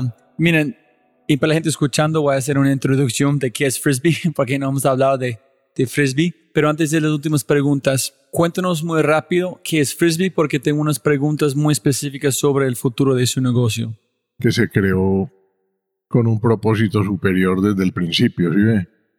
Que es tener incluidos a todos los stakeholders o grupos de interés, porque las utilidades son un valor agregado después de cumplir con los stakeholders y no a costillas de ellos para que la utilidad se convierta en un valor agregado después de cumplir con la sociedad, con el medio ambiente, con los empleados, con los clientes, con los proveedores. Entonces, estamos luchando por llegar a una empresa sistémica. Las empresas no son sistémicas. Entonces, queremos que Frisbee logre llegar a ser una empresa sistémica donde no haya excluido, donde no haya exclusión. Entonces, la lucha nuestra siempre ha sido crear procesos sistémicos. El cuerpo es un, es un proceso sistémico, pero la mente está dividida por las creencias limitantes y entonces por eso la mente no es sistémica, pero a través de la meditación y la vida espiritual y el mejoramiento continuo, la idea es que la mente también se convierta en sistémica. ¿Se da cuenta? Y que la empresa también se convierta en sistémica para que haya inclusión. Entonces, las empresas no son sistémicas, pero estamos trabajando hacia eso. ¿Y para qué? Para que una empresa sea sistémica, el ser humano es, la razón de ser de la organización. Que por eso decimos alimentamos con amor, pero tomando amor como la preocupación activa por la vida y el desarrollo de los demás, el crecimiento de los demás. Entonces, no es un amor romántico, sino un amor práctico en que todos los que tengan que ver con esta empresa, su vida sea tocada positivamente. Entonces ese es el core business nuestro y de ahí, por eso decía Peter Drucker que la cultura se desayuna con la estrategia. Entonces la cultura la cultura es la causa principal. Eh, el propósito superior es para crear el largo plazo en la organización. Si ves, si uno no tiene un propósito superior, se queda perdido en el camino.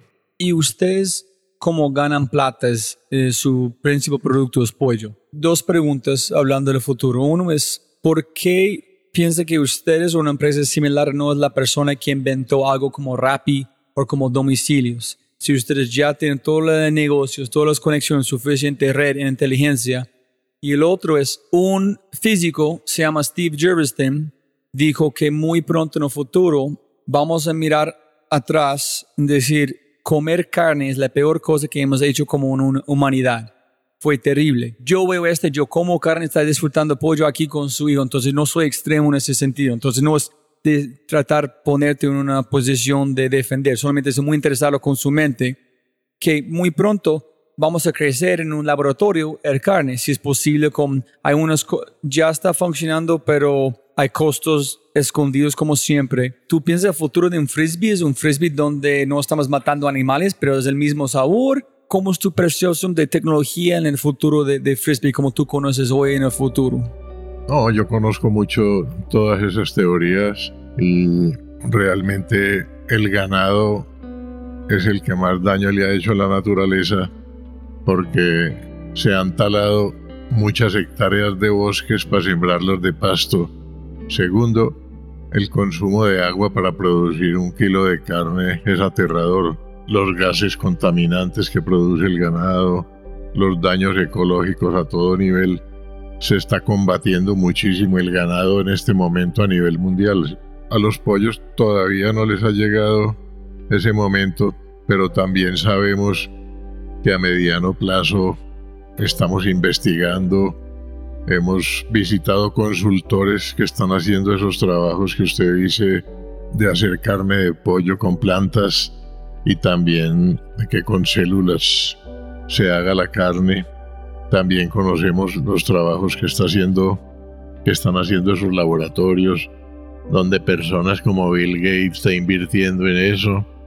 Entonces, cada vez eh, estamos aumentando poco a poco las ensaladas y también vamos a incorporar pollo que tiene su origen en plantas. Eso ya existe. Usted sabe, la hamburguesa ya hay dos empresas muy famosas que se llaman Impossible Burger y Beyond Burger y ya hay cadenas importantes que están vendiendo hamburguesas con sabor muy parecido al de la carne. Inclusive el efecto de sangre se produce con una planta que se llama hemp. Y sin embargo, a pesar de eso, nos visitan todos los fondos que quieren comprar esta empresa, ¿no? Entonces, si yo quisiera cambiar ese futuro, podría vender la empresa, pero no es lo que queremos. Entonces ese es otro tipo de solución, ¿cierto? Pero no, no estamos interesados en esa solución por ahora. Ok, chévere. Y las últimas preguntas. Los tres mejores libros que han cambiado su vida. Ah, pues eh, Man's Search for Meaning, El hombre en busca de sentido de Víctor Frank. Es uno de los mejores libros del siglo XX, ¿no? Toda la obra de Stefan Zweig, el libro de, de Synchronicity de Joseph Jaworski, los trabajos de Joseph Campbell sobre el viaje del héroe, la filosofía de, de Manuel Kant. ¿Y sus libros, Liliana? Mis libros, bueno, yo me encantó Sincronicidad, ese lo leí también hace mucho tiempo.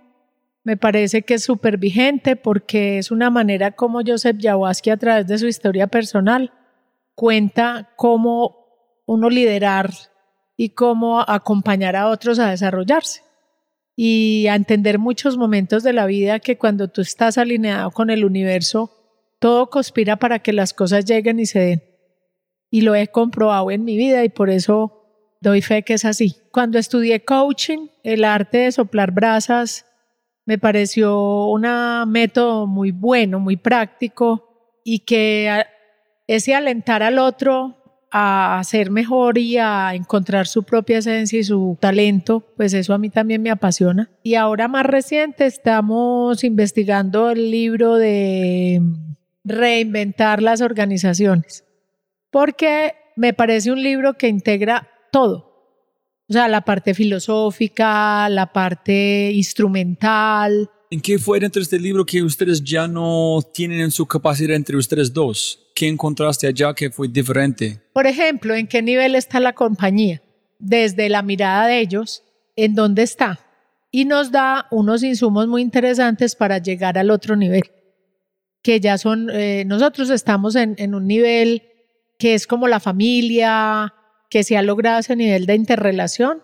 Y de hecho nos midieron hace poco desde la cultura organizacional con una metodología que existe para eso y resulta que estamos como tribu. O sea, en eso diagnosticados, que esta empresa es una empresa que trabaja como una tribu, buscando los objetivos entre todos y poniendo el mejor esfuerzo y todos con un propósito común único. Y la otra, el otro nivel que propone la luz eh, es que esa es, ya es visto como un organismo vivo que se autorregula, que los equipos de trabajo ya logran un desarrollo de autonomía, que no hay jefes, los mismos equipos resuelven las situaciones, logrando los mismos resultados pues de excelencia. Pero ya no hay un líder que es el que piensa y los demás hacen, sino que entre todo el equipo logran los resultados. Y trabaja mucho la parte filosófica. O sea, es muy rico porque no solamente toca como una dimensión del ser humano, sino también que es muy práctico el cómo lograr llegar a ese nivel. Ok, excelente. ¿Y el peor mejor consejo que ha recibido en su vida? Porque a veces el peor es el mejor en el sentido que yo voy a esa dirección. Yo creo que cuando el colegio el grupo de amigos con que empezamos la fundación realmente porque fue recoger niños de la calle y les dimos alojamiento, comida y cuidado, me decían, cuando yo empecé el colegio, me decían, no, Liliana, no haga nada más, usted por qué se va a poner a, como ellas ya eran gente muy mayor, entonces yo estaba mucho más joven, entonces me decían, no, vea, deje así. Y Alfredo me decía, pues no, ¿para qué se pone en eso? Más bien hagamos nosotros una fundación. Y yo le dije, pero ¿para qué vamos a hacer una si ya tenemos una? Entonces hablé con los amigos y les dije, a nosotros asumimos toda la responsabilidad. ¿Para ustedes está bien? Y nos dijeron que sí. Y hoy pues está como resultado de eso, o sea, de no haber aceptado ese consejo, sino más bien hacer lo propio. Hoy el colegio pues ya tiene 32 años, ha graduado 20 promociones de estudiantes, tenemos 550 estudiantes, estamos en una educación disruptiva, formando en valores, en la parte artística, en lo cognitivo, y dándoles pues unas habilidades para la vida y toda esa comunidad educativa es una, educa es una comunidad muy sana, que realmente está aprendiendo a ser feliz. Excelente. Qué chévere. Y para vos, Alfredo, el peor mejor consejo. El mejor consejo es aprender a vivir en el presente, ¿no? En el budismo, ¿no? Es que a mí, a mí las religiones nunca me han gustado mucho, sino que a mí me ha gustado mucho más el budismo, pero eh, eh, el vipassana, por ejemplo, es un budismo que no es religión, sino que es una disciplina, ¿sí? No, no hay dioses, no hay que adorar a nadie, no hay que rezarle a nadie, sino que es una disciplina para aprender a, para aprender a vivir en el presente. Entonces es educar la mente para vivir en el presente y eso eso para mí ha sido difícil porque porque yo he sido más bien distraído desde niño. Entonces ha sido todo un reto aprender a vivir en el presente que entre otras cosas Liliana me ha enseñado eso porque porque ella siempre vive en el presente. Por eso ella es una persona tan feliz porque y tan extrovertida porque ella vive el presente intensamente. Ella no niega las dos polaridades y por eso es una persona feliz, lo que le expliqué ahora. Ella llora cuando tiene que llorar y, y ríe cuando tiene que reír. No niega ninguna de las dos polaridades. Mientras que a los hombres, los viejos paisas, los viejos paisas decían que los hombres no lloran y que hay que mostrarse fuerte ante el dolor, ¿sí? Entonces, eso es bastante perjudicial y muchas personas se enferman de, de no vivir la realidad como es. Entonces, entonces, la realidad tiene mucho que ver con la integración de las polaridades, que es lo que la gente no entiende. Por eso yo le digo que, que la gente vive tan metida en la ilusión que la confunde con la realidad. La gente hoy en día no es capaz de separar entre ilusión y realidad porque no conocen la diferencia. Y si puedes poner una cartelera enorme frente al aeropuerto de El Dorado, gigante, todo el mundo despegando de todo, cualquier parte del mundo, y aterrizando, ¿qué mensaje vas a poner por todo el mundo? Conócete a ti mismo. Eso es. Una recomendación para la gente escuchando, ¿qué es la primera cosa a hacer para conocer a uno mismo? ¿Dónde arranco? Si yo estoy escuchando este podcast y digo, yo quiero conocer a mí mismo, pero sé dónde arranco. Meditación, libros, ¿qué hago? Empezar a investigar, tener curiosidad. ¿sí ves? Es que para eso se necesita tener curiosidad, porque la clave de la diferenciación está en la curiosidad. Si usted no tiene curiosidad por saber el porqué de las cosas y quiere entender el porqué de las cosas, entonces ese es el principio de la diferenciación. La familia es muy importante. La familia es la que tiene la obligación de crear los valores. No es, no es el colegio ni la universidad. ¿Y Liliana? Yo pues sé feliz y coherente con tu corazón. Sigue lo que tu corazón te diga. Para mí es, es ¿cómo hago este? Yo sé si yo quiero hacerlo para inspirarme, pero cómo en la gente en este país que están en unas situaciones muy complicadas. ¿Cómo uno hace este de pobreza, de cómo si tienes algo con violencia, cómo se hace esta cosa? Si no tienes valores que está hablando Alfredo, ¿cómo uno puede encontrar uno mismo? O sea, yo creo que la meditación es un camino muy importante porque te permite estar en conexión contigo, con tu esencia, con lo que hay en ti realmente. Lo que pasa es que hoy se vive una identidad virtual y una identidad real. La identidad virtual está en las redes y son muy bonitos, muy hermosos, llenos de felicidad y de alegría. Pero vas a ver su identidad real y están vacíos, tristes y solos. Entonces, me parece que esa falta de interacción, de poder ser real, de poder tener la capacidad de hablar de lo bonito, de lo feo, de los miedos, de los sueños, de ser humano, de ese ser humano que está puesto todo ahí, pues eh, creo que eso, ese desvío de, querer parecer algo que no somos y de poner mucha energía en mantener esas máscaras para tener una aceptación, digamos, en un grupo, porque nos aceptan si somos bonitos, chéveres y tenemos todo, pero excluimos a los que no son así. Entonces, tiene uno que, o sea, la fuerza para ser está basada para mí en ese autoconocimiento y en realmente tener un tiempo para alimentar el espíritu. La religión es un camino. Hay 72 nombres de Dios. Y como le dijeron al Dalai Lama, ¿cuál es la mejor religión? Hijo, la que te haga mejor persona a ti. Entonces, me gusta mucho eso porque yo estudié con monjas toda la vida. San Francisco de Asís fue mi patrón y a mí me dejó una enseñanza, sé un instrumento. ¿Para qué? Para que a través de ti la vida sea más fácil, para que pueda llevar luz, para que puedas construir puentes, para... Pues realmente yo me veo así, como una, una mano extendida a la izquierda recibiendo. Por aquí se, como que se canta y me queda lo que necesito y aquí entrego. Y posiblemente, ¿qué fue su frase para la cartelera que dijiste? Sé feliz y coherente con lo que desea tu corazón. Y posiblemente a otro lado, que aquí es ese humano, la gente que no tienen, tú tienes que buscar a estas personas para dar que tú tienes a ellos, para ellos pueden volver a ser este mano. Y el servicio para mí ha sido la a través del cual yo puedo ser un instrumento. Sí, su frase en otro lado, en sí no, y también ser un instrumento para el corazón de alguien más, ¿no? Claro. Eso es que tenemos que el hacer. El recibir y el dar en equilibrio. Sí. Ese es como mi, mi principio. Ok.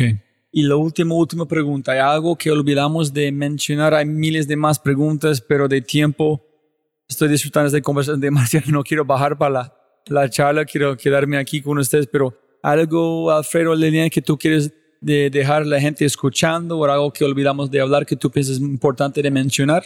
También para mí fue un gran maestro Martin Luther King. Él dijo una cosa, él era muy conocedor de la ley de la polaridad. Él decía, el poder solo es abusivo y el amor solo es anémico. Solo cuando esas dos fuerzas sea capaz de unirlas el ser humano, podrá haber paz en el mundo. Súper, súper, súper. Liliana, ¿algo que olvidamos de mencionar, hablar? Que el poder está en el amor y no en la fuerza. Y una más cosa. Tiene una nieta nueva, ¿no? ¿Cómo se llama? Mi nieta hermosa y divina se llama Elena Hoyos Peláez. Ok. Por favor, me gustaría que tú dejas un mensaje para ella en este momento que en siete, ocho años posiblemente van a ser capaz de escuchar y entender. ¿Qué mensaje quieres dar para ella en esta cápsula de tiempo de audio? Bueno, Elena, eh, te amo, me inspiras ternura, me encanta estar contigo, eres una niña alegre, feliz, disfruta a tus papás, valora mucho el amor que te dan y que a todos a tu alrededor te damos porque es una bendición tener un hogar, tener una familia y recibir tanto de ellos. Entonces así aprende que como recibes, entregues a otros que también pueden estar necesitando y que tú desde la generosidad y desde lo que has recibido puedes compartir. Y Alfredo, un mensaje por toda la familia de Frisbee. Toda la gente que posiblemente van a escuchar este podcast que trabajan o navegan con vos en este cosa sistémico. Sí, pues espero que todos continúen con su proceso de crecimiento para que entiendan que es un proceso sistémico, cómo pueden convertirse ustedes en seres sistémicos y cómo pueden ayudarle a la empresa a ser una empresa sistémica. Ese es un gran propósito que tenemos en esta organización siendo todos mejores seres humanos, mejores ciudadanos, podemos crear un mejor país para nosotros y para nuestros hijos y nietos. Y como arrancamos siempre ganar más plata, no más tiempo, muchísimas gracias por su tiempo.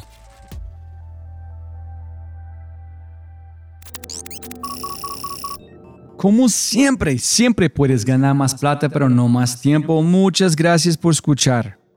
De verdad, muchas gracias. Espero que hayas aprendido algo, te hayas inspirado y te sientas con ganas de hacer algo imposible. Pero antes de terminar, realmente me encantaría escuchar de ti. ¿Qué invitados quieres que invite? Si tienes alguna pregunta o sugerencia, cualquier cosa, por favor, por favor, déjame un mensaje aquí en Spotify o envíame un mensaje a través de mis redes sociales usando arroba Además, no olvides, por favor, escuchar nuestro otro podcast, Matamos Preguntas, tu contenido corto, de alta calidad y alta frecuencia. Todo para mejorar tu vida. Si disfrutaste este podcast, mira lo que las empresas están haciendo para llevar a su talento a tomar acciones pequeñas y obtener resultados grandes. Únete al Mindset Revolution. Ingresa a www.quinto.ai para probar Quinto gratis por una semana. Quinto.ai. www.kinnto.ai. Quinto. Siempre puedes ganar más plata, pero no más tiempo. Chau, chau, chau, chau.